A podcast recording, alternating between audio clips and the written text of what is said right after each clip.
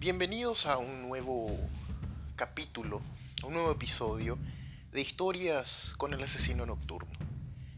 Esta noche nos trae un especial tema, algo que está en boca de mucha gente y estuvo por muchísimo tiempo. Son las denominadas personas sombras o gente sombra. ¿Y qué son las personas sombra? ¿Qué son la gente sombra? Según varios medios y según varios portales dedicados a la investigación paranormal, el misterio de la gente sombra deviene en entidades humanoides de diferentes tamaños, pero que tienen el rasgo de ser nubloso, traslúcido en algunos casos, y que parezcan sombras. La mayor característica de las personas que han visto a la gente sombra son relatos muy, muy precisos, pero que en su mayoría tienden a tener una característica similar estas historias, que son segundos de avistamiento, generalmente por el rabillo del ojo. Nunca les pasó que cuando ven algo pasar por el rabillo del ojo, algo rápido, se dan la vuelta a mirar y no hay nada. Bueno, la pregunta luego deviene en de dónde vienen estos seres. Y hay varias teorías, entre ellas la teoría paranormal de que son fantasmas malignos de intenciones oscuras que se presentan al espectador de una forma amenazante, dando el mensaje de que algo malo va a pasar o a él o a su familia. También hay gente que dice que la gente sombra, estas entidades, estos cuerpos oscuros, son demonios. Entidades que nunca tuvieron una forma humana en este plano y que están acá entre nosotros y se presentan ante el ser humano para hacerlo sufrir para hacerlo caer a lo más bajo de la naturaleza y llevarlo al umbral de la locura. La otra explicación, un tanto entre comillas más científica, viene de la teoría, de la hipótesis, mejor dicho, de que son seres interdimensionales, que viven en otra dimensión, en otro universo paralelo al nuestro. Según esta teoría, la gente sombra se aparece ante el ser humano cuando hay una brecha espacio-temporal, cuando se rompe la realidad. Y así como nosotros los vemos a ellos como gente sombra, en su dimensión, cuando se cruza con la nuestra, ellos nos ven, nos ven a nosotros de la misma forma. Y de las historias más interesantes que me han llegado estos días, viene de una gran amiga llamada Denise, que cuenta que cuando ella tenía alrededor de 7, 8 años, tenía muchos problemas para conciliar el sueño, porque era hiperactiva y no, no se dormía con mucha facilidad.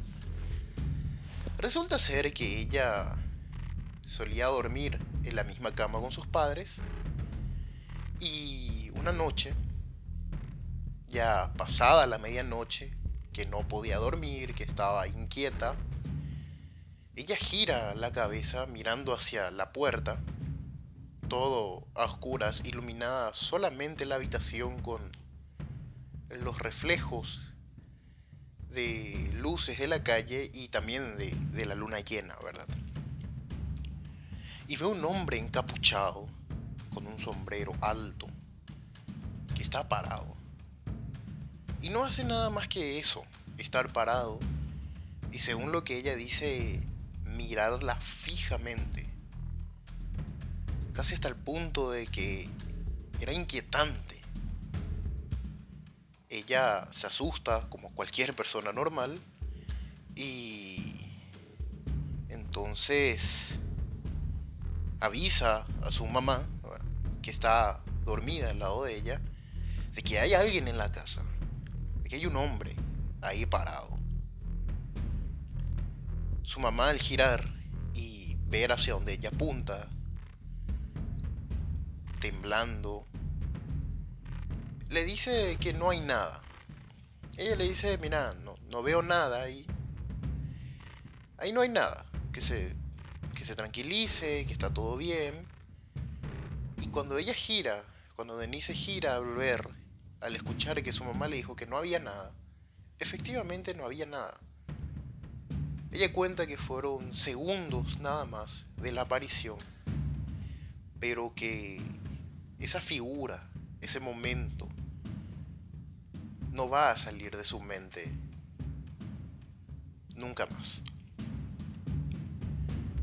La siguiente persona que nos relata su experiencia con estas entidades es un amigo cercano llamado Robert Van Humbeck es un apellido un poco estrafalario. Pero Robert nos cuenta lo siguiente. Desde que él tiene memoria, ve estas entidades. Todo el tiempo. Se acentúan más, obviamente, por las noches. Y en una ocasión, estando solo en su casa, eh, viendo la, televisión, recostado en el sofá, pasada la medianoche se siente un poco incómodo. Un poco más incómodo que de costumbre eh, a esa hora de la noche. Y por miedo o por instinto, no sabe explicar, no se mueve de la posición en el que está. Y con el rabillo del ojo derecho logra ver una silueta humanoide. Y piensa que es nada más una ilusión óptica, un defecto en las imágenes visuales.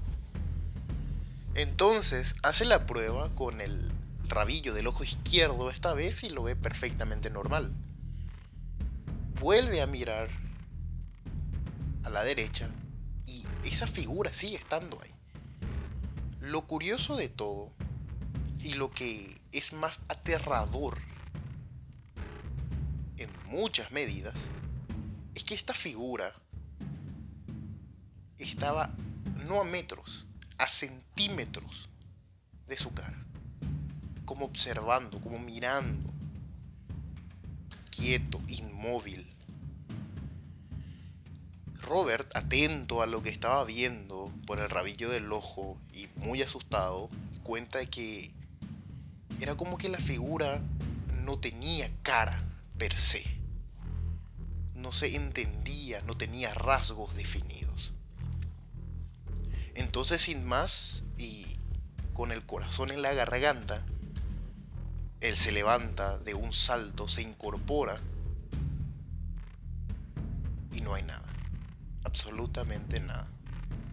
Recorre la casa, prende las luces en algunos lugares, verifica a ver si alguien llegó y no hay nadie en la casa, solamente él. Entonces él asustado, prende todas las luces de la casa, como ya había mencionado, y vuelve a recostarse en el sofá. Y más atento que antes, antes de ver la figura, se queda mirando, observando otra vez, moviendo la cabeza y todo vuelve a la normalidad. Cuenta que es una de las pocas, muy pocas veces que tuvo un encuentro así prolongado con lo que se conoce como una persona sombra. Él cuenta que actualmente sigue viendo estas entidades no tan seguido y no tan fuerte como en esa ocasión. Y para concluir, otra de las historias que nos han llegado, y yo considero una de las más fuertes que escuché hasta ahora, viene de un gran, gran amigo mío, llamado Víctor Kou, es su apodo, Víctor Kouvidovich, un excelente escritor.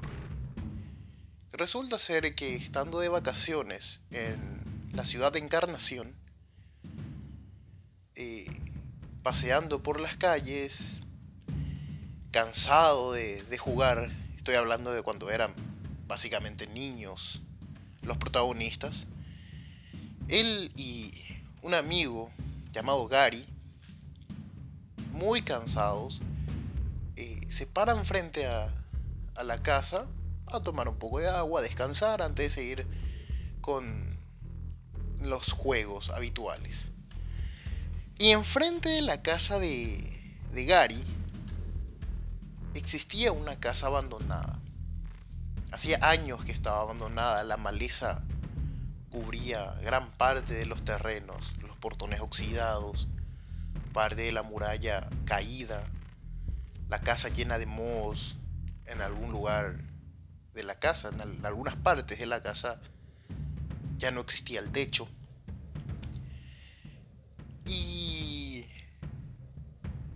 como son niños y las travesuras están a la orden del día, decidieron ir a entrar, a investigar, a ver qué es lo que hay en ese lugar. Y cruzando el portón, oxidado, con un ruido inmenso, casi por caerse también, logran entrar al, al terreno, entrar a la casa, al patio específicamente. Entran a la casa, no hay nada, salvo insectos y ratones. Y al revisar el patio, al dar una vuelta por, por el patio de la casa, en la parte de, de atrás, la parte final,